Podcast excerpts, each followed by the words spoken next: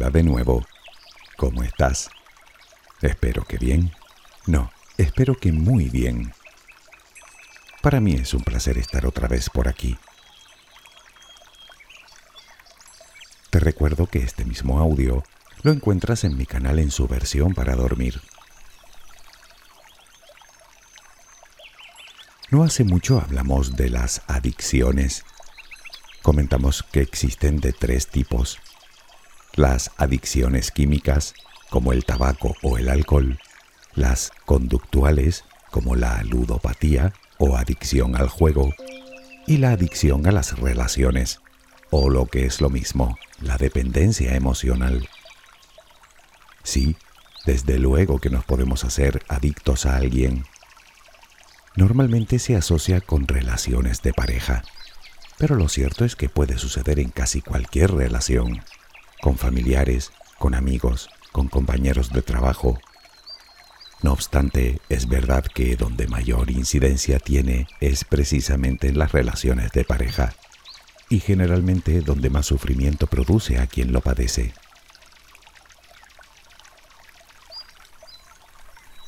Puede que pienses que tú nunca vas a caer en la trampa. Bueno, yo también lo pienso, aunque te confieso que cada vez soy más reacio a decir de este agua no beberé. Quiero decir que a veces somos dependientes emocionales sin darnos cuenta de ello. Eso sí, en un grado menor. La verdad es que ni en este caso es mínimamente recomendable. Pero si se lleva al extremo, tenemos un problema grave aunque no irresoluble. Como ocurre con cualquier adicción, de esta también se sale, aunque el principal inconveniente suele ser el de siempre. Quien padece la adicción debe tomar conciencia de su problema para poder solucionarlo. Ya sabes que la primera reacción de cualquier persona adicta a lo que sea es precisamente negar su adicción Cuando hablamos de las necesidades básicas del ser humano, normalmente pensamos siempre en las necesidades físicas. Agua, alimento, cobijo. Del resto nos olvidamos con mucha facilidad. Me refiero a las necesidades emocionales. Todos tenemos la necesidad de ser aceptados y queridos, de sentirnos reconocidos y valorados en nuestras relaciones. Y de esto sí que no se escapa nadie ni siquiera los que afirman no necesitarlo. De esto se deduce que todos, de alguna manera, dependemos emocionalmente de los demás. Hasta cierto punto es absolutamente natural. Es consecuencia de millones de años de evolución. De hecho, es un mecanismo de subsistencia. Toda vinculación afectiva lleva aparejada cierta dependencia emocional y entre mayor es el vínculo, mayor será el apego y en consecuencia la dependencia.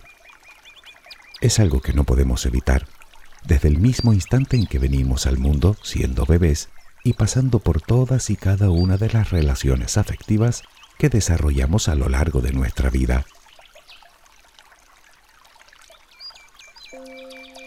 Tal vez te preguntes dónde está la línea que separa lo, digamos, normal de lo patológico.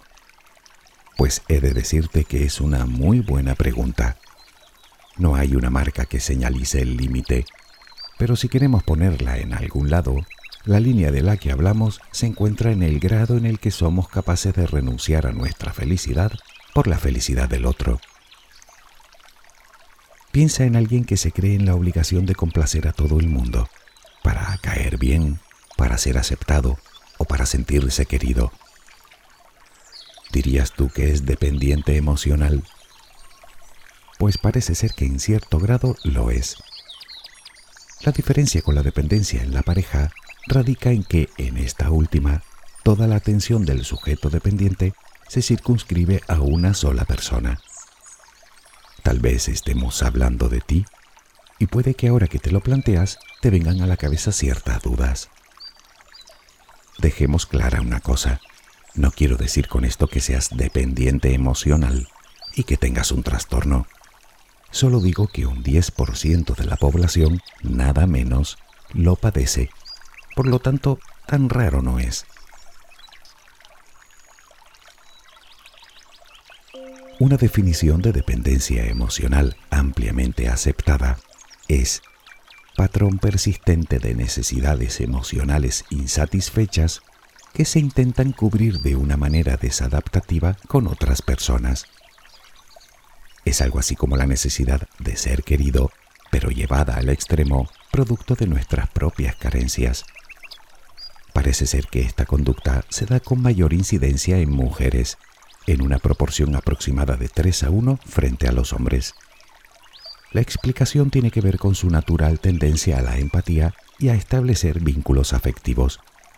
Sin embargo, y aunque los hombres, según distintos estudios, lo padecemos menos, también es verdad que somos más reticentes a pedir ayuda, lo que hace que nos cueste mucho más superar el problema llegado el caso.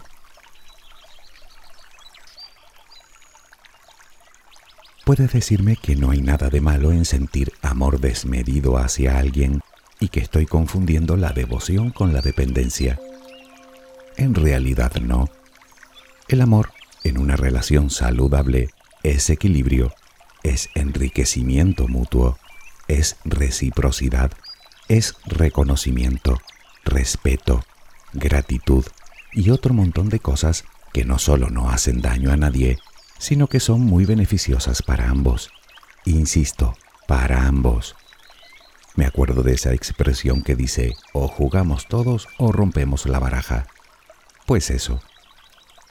En la dependencia emocional no existe el equilibrio. Generalmente el amor inicial va dejando paso al apego desmedido y en su nivel más extremo a la obsesión. Aún así seguirán llamándolo amor, pero es solo una máscara que le ponen al sufrimiento. La persona dependiente lo da absolutamente todo hasta quedarse vacía, adoptando además actitudes sumisas que socavan su dignidad. Y como en cualquier adicción, el adicto se siente incapaz de escapar, lo que multiplica aún más su malestar. En la mayoría de los casos acaban siendo relaciones altamente tóxicas. ¿Llamarías a eso amor? devoción, yo lo llamo sal de ahí pitando.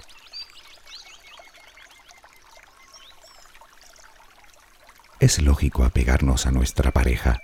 Es normal prestar atención a lo que piensa, hace y dice. Pero de eso a creer ciegamente que de ninguna manera podemos vivir sin el otro, hay un trecho importante. El origen está en nuestra creencia de que la felicidad no se alcanza sin pareja. Y desde luego no es una idea muy alentadora. Tal vez por eso empleamos tanto tiempo y energía en buscarla, para luego aferrarnos a ella cuando la tenemos, como si fuera nuestro salvavidas en medio del océano. La pregunta es, ¿por qué? ¿Por qué nos enganchamos en una relación? ¿Por qué no podemos dejar una relación que nos hace daño? ¿Qué hace que soportemos y soportemos hasta, en algunos casos, llegar a consumirnos del todo? Pues el motivo lo sabes perfectamente. De hecho, es un viejo conocido nuestro. El miedo. Otra vez. Miedo al abandono, a la soledad, a no encontrar pareja, a que dejen de querernos. Incluso miedo al compromiso. Miedo y más miedo Tal vez la pregunta que cabría hacernos es de dónde proviene todo este pavor.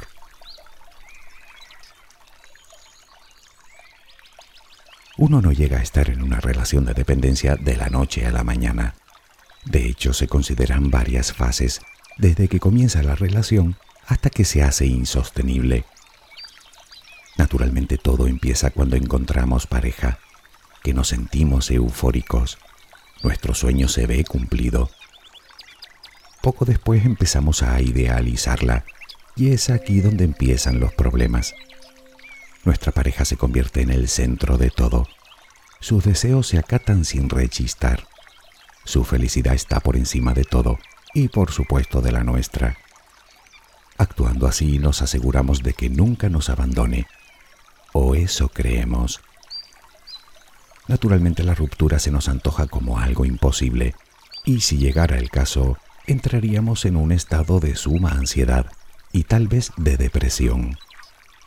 Intentaríamos volver mil veces, necesitamos nuestra droga.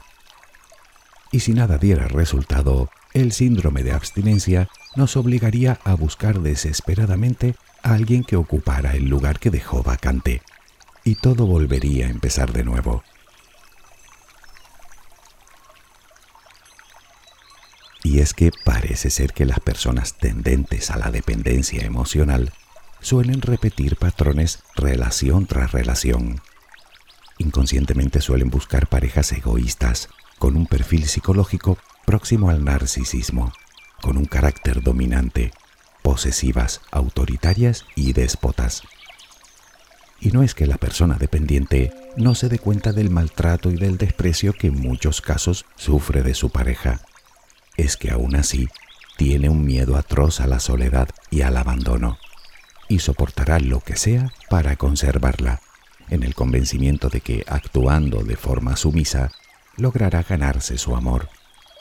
Y es obvio que no. Con el tiempo este tipo de situaciones se van volviendo cada vez más complicadas. Quien lleva el rol dominante se va haciendo poco a poco con las riendas de la relación, aumentando su menosprecio hacia su pareja, lo que da lugar a una situación a veces muy difícil de soportar para la persona dependiente, una situación de la cual, insisto, se considera incapaz de salir. Y esto, como te dije antes, no hace más que multiplicar su sufrimiento hasta límites verdaderamente funestos. El hecho de no poder abandonar una relación de este tipo es la primera señal de alerta que nos debería indicar que podríamos sufrir de dependencia emocional. Pero hay muchas más. Otra puede ser la justificación de comportamientos violentos o muy poco afectivos por parte de nuestra pareja. Incluso pensar que dichos comportamientos pueden ser culpa nuestra. Otra, vivir en un constante esfuerzo por lograr su aprobación y por agradarle. Otra, asumir su sistema de creencias en detrimento del nuestro. O reducir nuestras actividades sociales, familiares, laborales o de ocio en beneficio de ella. O dejar nuestros deseos y necesidades en segundo plano porque consideramos que son menos importantes que las de la otra persona. Incluso pensar que todo lo bueno de nosotros se lo debemos a ella. Pero sobre todo, sentir un miedo visceral y desproporcionado a perderla, de tal manera que solo el pensamiento de ruptura nos ocasione malestar, como ansiedad, inseguridad y hasta molestias físicas.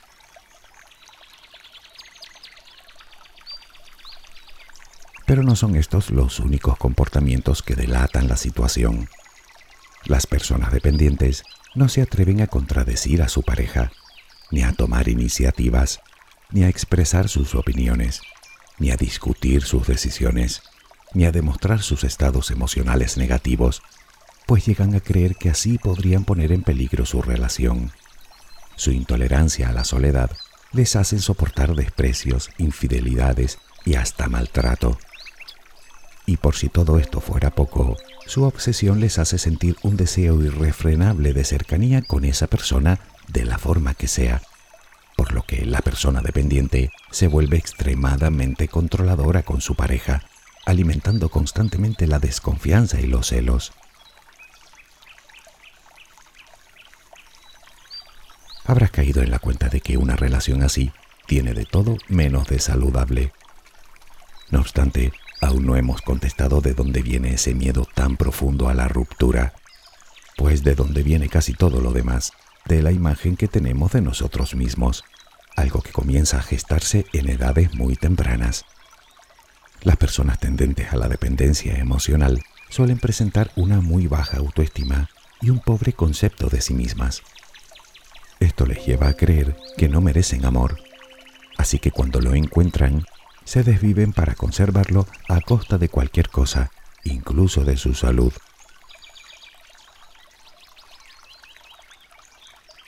La pregunta es cómo poner freno a algo así. En realidad no deja de ser una adicción y de hecho funciona como tal. Así que el primer paso será reconocer nuestra dependencia a esa persona. Es decir, identificar esos comportamientos en nosotros con el fin de reconocer el problema. Y esto lo conseguimos haciéndonos una simple pregunta. ¿Qué abunda más en nuestra relación? ¿O qué pesa más? ¿La felicidad o el sufrimiento? Para empezar y con el fin de estar seguros, sería bueno confeccionar una lista con las cosas que hacemos por nuestra pareja y que nos hacen daño como individuos. Creemos que las hacemos por amor, pero en el fondo su finalidad es evitar que nos dejen. Me refiero a cosas como alejarnos de nuestra familia, dejar un trabajo, renunciar a una afición, soportar agravios o faltas de respeto, o cualquier otra cosa que nos produzca sufrimiento. Tenerla sobre el papel nos dará una idea algo más objetiva de nuestra situación, facilitándonos la toma de decisiones.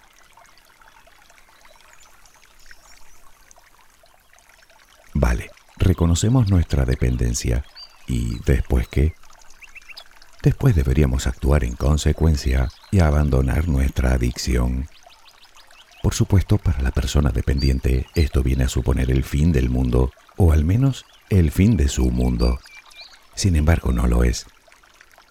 Te imaginarás lo difícil que puede llegar a ser tomar la decisión. Pero como siempre te digo, para eso están los psicólogos y terapeutas. Ellos saben muy bien cómo manejar este tipo de episodios.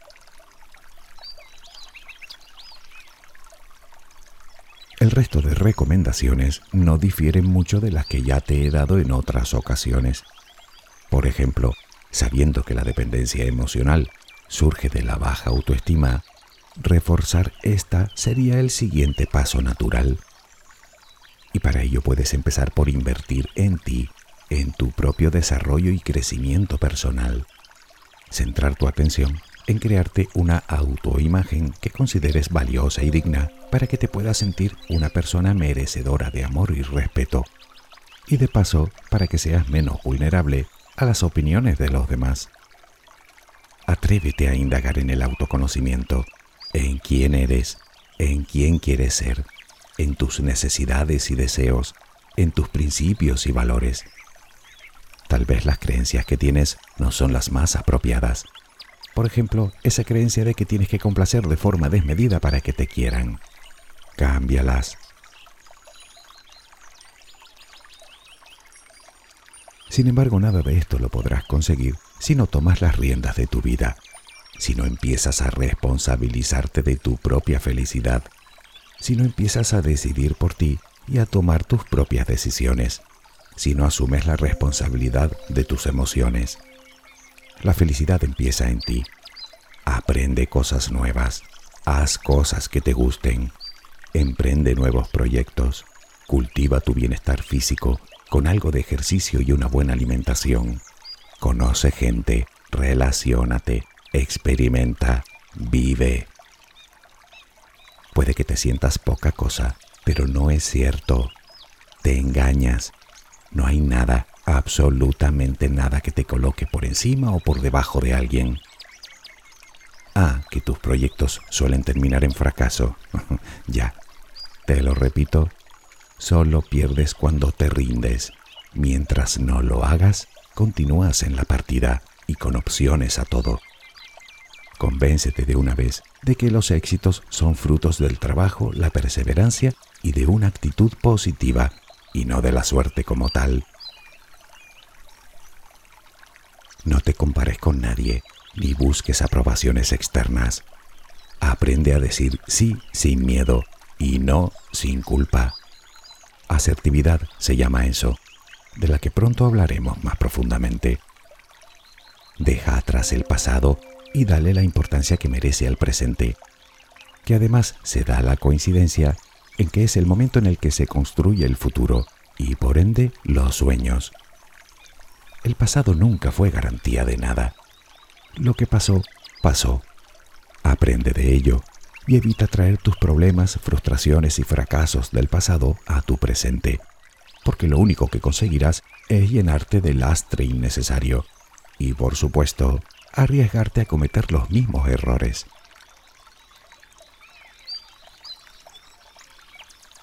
Pero aún nos queda un miedo que superar, el miedo a la soledad. ¿Qué podemos decir sobre él? Pues varias cosas. La primera es que ese miedo conduce a la necesidad. Quiero decir que una cosa es desear tener pareja y otra bien distinta es necesitarla. Es lo segundo lo que nos suele llevar a precipitarnos y a elegir a alguien que no nos conviene. Por otro lado, eso de la soledad es un tanto relativo. Si lo piensas detenidamente te darás cuenta de que la única persona con la que vas a pasar 24 horas al día, todos los días de tu vida, eres tú. Con esto te vengo a decir que la relación que mantienes contigo es la que primero debes cuidar. Resulta que cuando creamos una relación saludable con nosotros, tendemos a crear relaciones saludables con otras personas, incluyendo naturalmente a la pareja. Debemos meternos en la cabeza que la soledad o mejor dicho, no tener pareja, que no es lo mismo, no es sinónimo de infelicidad. Podemos ser felices solos, y de eso doy fe, porque la soledad es un estado mental. Y por otro lado, la vida te ofrece un sinfín de oportunidades para sentirte realizada o realizado. Viajar, conocer gente, desarrollar aficiones, descubrir y fortalecer habilidades, estudiar, disfrutar de las pequeñas cosas, dedicarnos tiempo para cuidarnos, perseguir nuestros sueños. ¿Te parece poco? No nos queda otra. Para superar la dependencia emocional es imperativo que aprendamos a estar solos. Corrijo, sin pareja. Sé que resulta algo complicado, sobre todo cuando desde pequeños se nos inculca que tener pareja es el culmen de una vida. Qué equivocados estamos. Pensar que sin una pareja no lograremos ser felices es una realidad psicológica que solo está en nuestra cabeza, como el resto de realidades. Acéptalo, no existen verdades absolutas, ni siquiera esta lo es, mucho menos las que tienes en la cabeza. Ya sabes lo que se suele decir, no te creas todo lo que crees.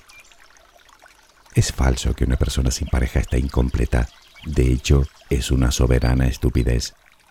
Y en el caso de la dependencia, es además un contrasentido. Piénsalo. La persona dependiente es infeliz precisamente evitando la infelicidad que le provoca la ruptura. Es como el avaro que vive en la pobreza huyendo de ella.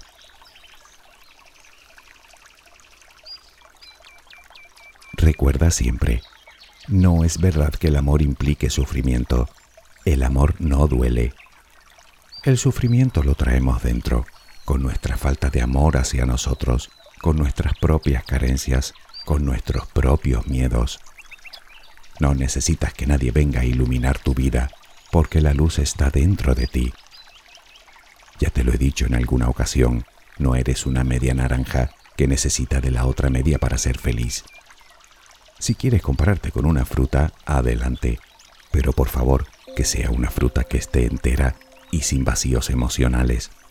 Es más, si estás esperando a que alguien aparezca para llenarte esos huecos, ya puedes sentarte, porque eso nadie puede hacerlo más que tú. Mi sugerencia es que mires hacia adentro, que empieces a quererte y a mimarte como es debido, y que te centres en crear una amistad sólida y honesta contigo. Que lo demás llega solo, te lo digo yo. Espero que tengas una luminosa jornada. Hasta muy pronto.